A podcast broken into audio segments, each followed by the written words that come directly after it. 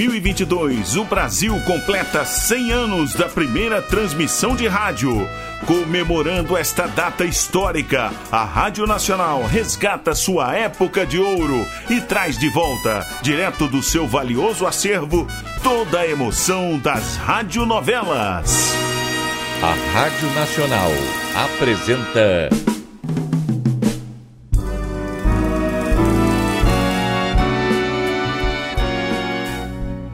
A Vidente e o Vigarista. Roteiro original de Amaral Gurgel.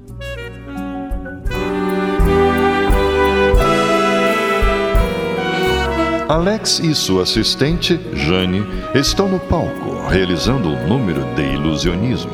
Mas, por alguma razão misteriosa, Nádia parece estar indignada. Qual será a razão de tanto desconforto? Você aí, rapaz, quanto pesa? 72. 72. 72. Pois suba sobre o corpo da jovem. Mas isso é uma loucura. A moça vai resistir e nada sentirá. Então, está bem ajeitado? Hein? Não, está desajeitado completamente. Mas eu vou lhe dar a mão para ajudá-lo. Vamos lá, sim. Ah, mas, mas espere um pouco, espere um pouco. Não vai querer pisar na barriga da menina com esses sapatões, né? Tira os sapatos, pode tirar. Ou a meia tá furada. É? Ai, meu Deus, muito bem. Assim é que se faz. Se tem que pisar uma mulher, ao menos faça o mais delicadamente possível. Vamos lá, o outro pé. Epa! Assim, não, não, não tem receio, não. Se ela não aguentar o seu peso, vai dobrar o corpo e o tombo será divertido. coragem, meu jovem, coragem, é assim. Agora, que, que é? Solte a minha mão, rapaz. Isso! Pronto! Equilibre-se, que a ponte não vai cair. Hum? Ótimo. Excelente. Como estão vendo, senhoras e senhores, nessa posição incômoda, com o um mínimo de apoio para o corpo, a minha assistente está suportando perfeitamente 72 quilos em seu ventre. E agora chega. Não vai querer pular corda aí, não é mesmo? Como ela pôde fazer isso? Resistiria muito mais. Poderíamos colocar uma pedra sobre ela e quebrar a pedra com marretas que ela iria resistir perfeitamente. Mas creio que isso basta, né? Vamos lá, alpinista. Ajude a erguê-la. Assim. Pronto, Jane. O medo já passou e posso descobrir o seu rosto. Ah? Três, dois, um. Então, como está se sentindo, Jane? Bem, muito bem. Então cumprimente a plateia. muito bem. E você também que nos ajudou, rapaz. Gostei, hein? Gostei. Bem, amigos, com este número finalizamos o nosso espetáculo de hoje. Amanhã apresentaremos um programa inteiramente novo. Na primeira parte, iremos falar sobre o hipnotismo. Obrigado a todos e boa noite. Você está bem, Jane? Claro que estou. Por quê? Um rapaz pisando em sua barriga? Que rapaz? É... Nádia, ela não se lembra de nada. Estava em estado hipnótico. Mas você não a hipnotizou que eu vi. Isso eu posso explicar, senhorita. Ela está condicionada. Sabendo que a hipnose é proibida em espetáculos, esse malandro aí hipnotizou-a e deu-lhe ordens para que voltasse a esse estado toda vez que ele cobrisse o rosto dela com um lenço. É, doutor, eu vejo que entende do assunto. Mas espero que não vá me denunciar. Não, não, não, não absoluto. Você é mesmo maluco, Alex. Sendo assim, toda vez que um, que um pano cobrir o rosto de Jane, ela irá dormir. Não será assim. Mas... Porque isto só funciona mediante as palavras-chave que digo ao cobrir-lhe o rosto. Hum. Se outra pessoa tentar isto, ela não obedecerá. Bom, Jane, pode ir se aprontar que depois iremos cear. O doutor nos acompanha, não é mesmo? Será um prazer.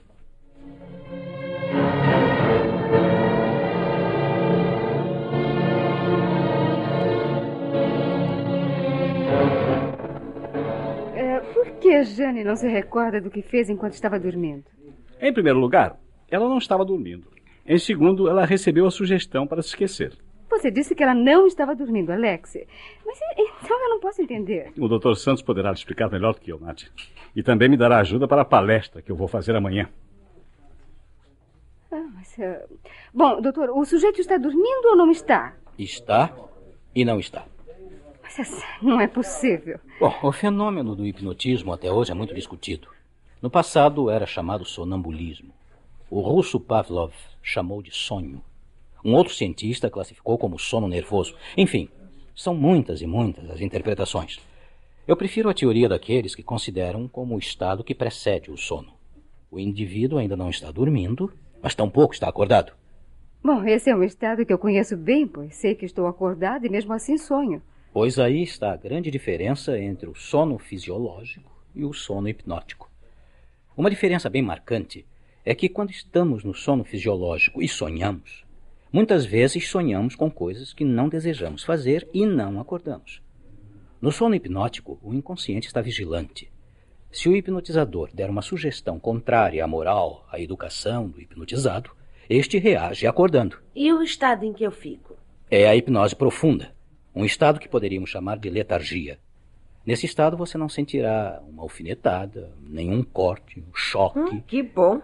Se algum dia tiver que ser operada, eu peço para o professor me deixar assim, não vou precisar de anestesia. E não precisará mesmo. Mas a maioria dos médicos ainda não aceita a hipnose como anestesia, embora os dentistas já estejam usando há muito tempo. Ah, mas é preciso ser forte, ter vontade poderosa para hipnotizar. Não, Jane, não. É preciso vontade forte para ser hipnotizado, pois tudo depende de quem vai entrar em estado hipnótico. Se ele não for capaz de se concentrar, tudo se torna difícil. O paciente, sabemos assim, precisa ter confiança, vontade poderosa e capacidade de concentração. Isso mesmo. Pois só existem duas classes de criaturas que não são hipnotizadas: os loucos e os bêbados. Bem, mas eu acho melhor pararmos por aqui, sabe?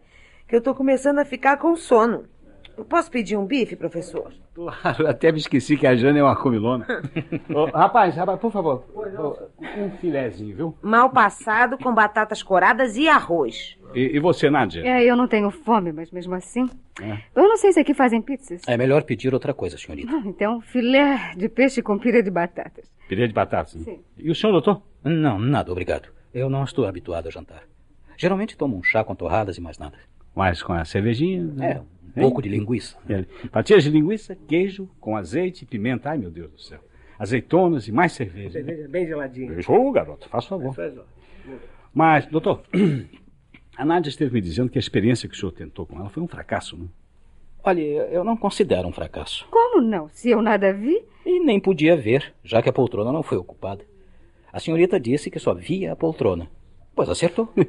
Não pensou que eu poderia ter sabido o que pretendia e dado ordens ao bilheteiro para não vender aquela cadeira? Não. Não, porque sei que você não tem nenhum interesse em me iludir. Já mesmo assim, pelo sim, pelo não, mandou que seu amigo ficasse na bilheteria fiscalizando, né, doutor? Compreenda. Numa prova, devemos ter todos os cuidados possíveis. A verdade é que fracassei. O fato da cadeira ter ficado vazia pode ter sido apenas coincidência. Sim, É. pode, sem dúvida.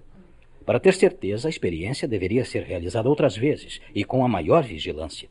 Numa prova como essa, a pessoa que escolhe o número da fila é uma, outra dá um número para a poltrona e ambas não sabem qual é o fim a que se destina.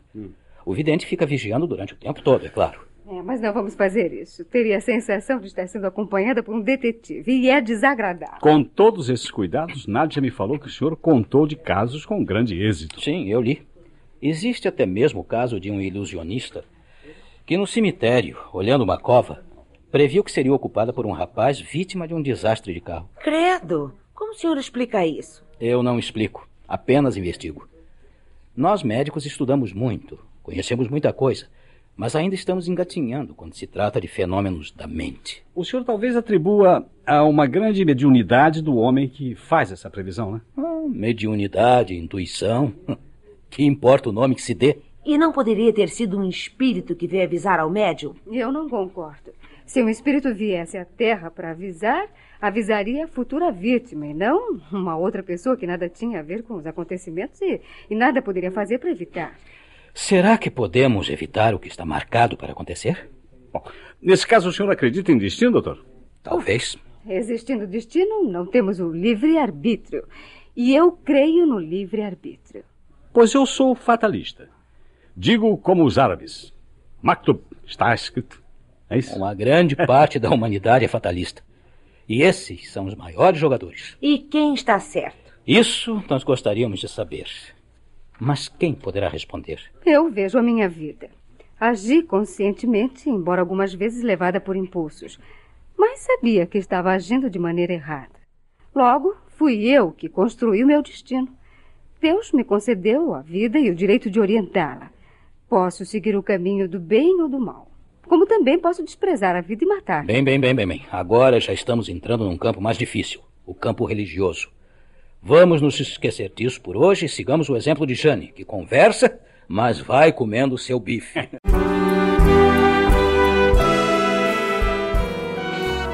Estamos apresentando A Vidente e o Vigarista.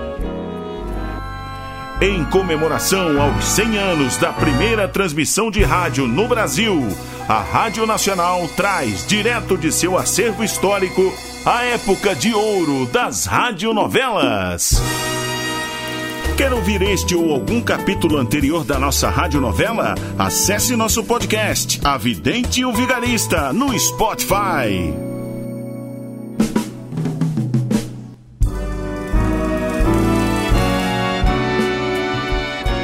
Voltamos a apresentar A Vidente e o Vigarista.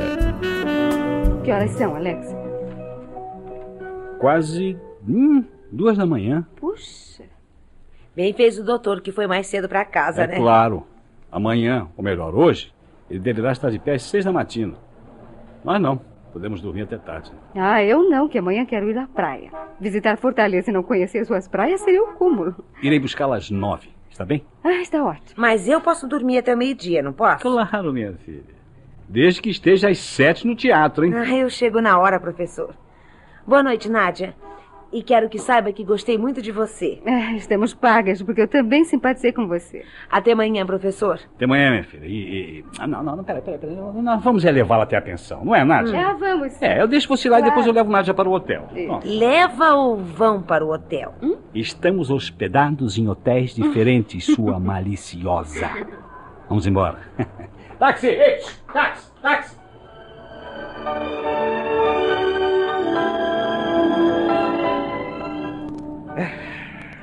Ah, deixamos, Jane. É? É bem capaz de ter tirado apenas os sapatos e caído na cama. Já meio dormindo, né? Estava caindo de sono, coitado. Você sabe, esta é uma vida inteiramente nova para a pequena. E ela está adorando. né? É, a coitada me abraçou forte quando soube que eu não iria tirar-lhe o lugar. Já pensou no medo que ela deve ter de, de voltar ao trabalho que fazia antes? Não, não. Não voltará, não posso garantir. Pretende continuar com ela para sempre, Alex? Nádia, deixe de pensar tolice, né? O que há entre nós é apenas um relacionamento de patrão e empregado. Eu sei disso. Mas eh, quanto tempo irá viver como ilusionista? Não sei, não sei. Eu estou gostando. É melhor do que a vida que eu levava no parque de diversões. Ah, acredito. O público está comparecendo e o carvãozinho, o dinheiro está entrando, né, minha filha? O espetáculo é pobre, Alex. Se está ganhando bem, por que não prepara um show? Com muito luxo e meia dúzia de mocinha como Jane. é? Nem precisam ser iguais a ela, basta que sejam bonitas e saibam se movimentar no palco. É, não? E nós? Nós? O que quer dizer? Você não há de querer viajar com um mágico sendo apenas atração pela beleza.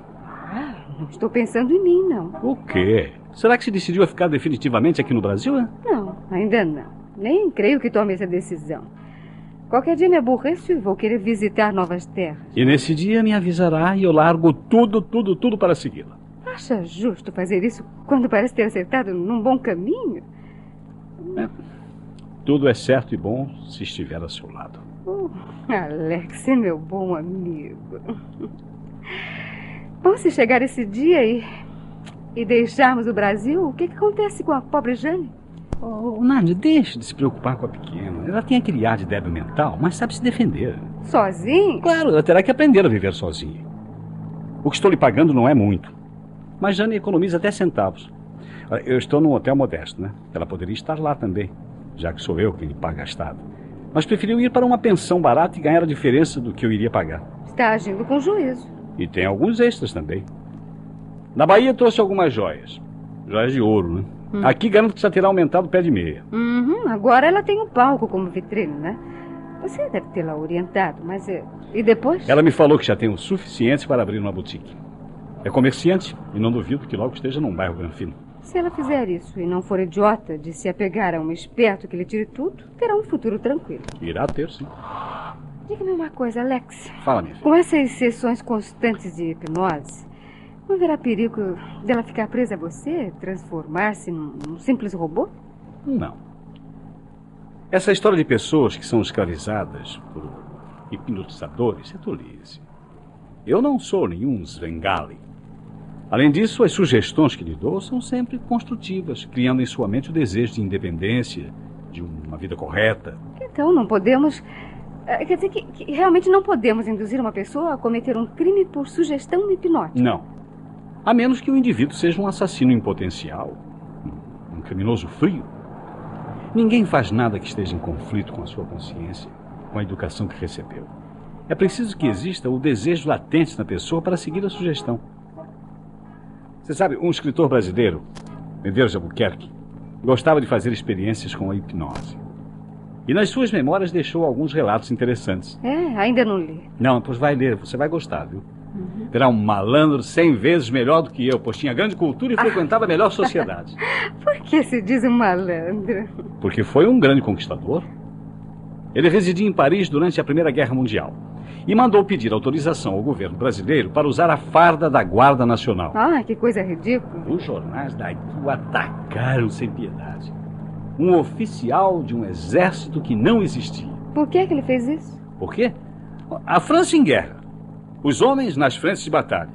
E ele andando em Paris, com uma farda vistosa, cheia de galões e dragonas, de um exército que ninguém conhecia. Pode imaginar o sucesso que fazia com as mulheres? Ah, posso sim, tem razão, Alex. Perto dele estou vendo que você é aprendiz. Mas é sobre a hipnose. Ele conta que um dia, no hotel em que se hospedava, a arrumadeira entrou com os olhos vermelhos de chorar. A mocinha contou que o seu homem, que era carabi, cara, cara, carabineiro, não, cabineiro, Ah, sim, o cabineiro. é, chofer de elevador, né, Aham. que era do mesmo hotel, costumava surrá-la. Perguntada por que não se defendia, queixou-se que era franzina e o rapaz muito forte. Hum. Como estava com dor de cabeça, o nosso Patrício disse que iria curá-la. Rapidamente a colocou em estado hipnótico. Bom, tirou a dor de cabeça, mas não resolveu o caso. Como não? Deu-lhe uma sugestão pós-hipnótica. Ah, Que toda vez que o rapaz tentasse te bater, ela iria reagir como uma fera, usando mãos, pés, unhas, dentes. ah, e deu resultado? Se deu? Hum. Alguns dias depois, ao tomar o elevador, Medeiros de Albuquerque viu o ascensorista cheio de esparadrapos e com o olho roxo. Perguntou se foi um acidente. O rapaz respondeu que brigara com a sua pequena e que ela o atacara como uma verdadeira fera. E depois de apanhar, garanto que ele se tornou mais amoroso ainda. É, é possível, é possível. Olha, estamos chegando. né? Amanhã virei buscá-la. E vá se preparando para a experiência com o Dr. Santos na segunda-feira. Uhum.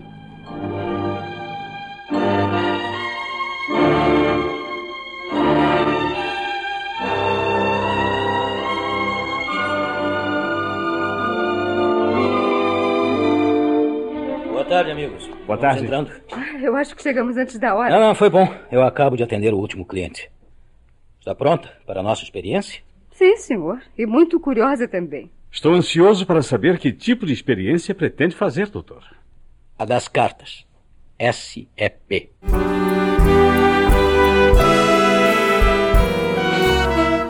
Santos, o médico, está preparando uma experiência para aplicar em Nádia e Alex. O que pretende provar?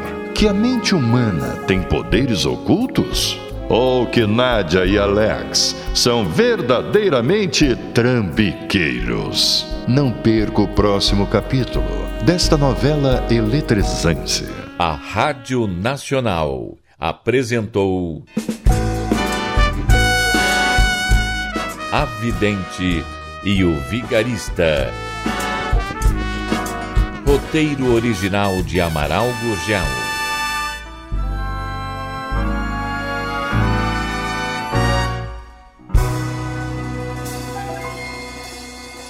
Quer ouvir este ou algum capítulo anterior da nossa radionovela? Acesse nosso podcast, A Vidente e o Vigarista, no Spotify.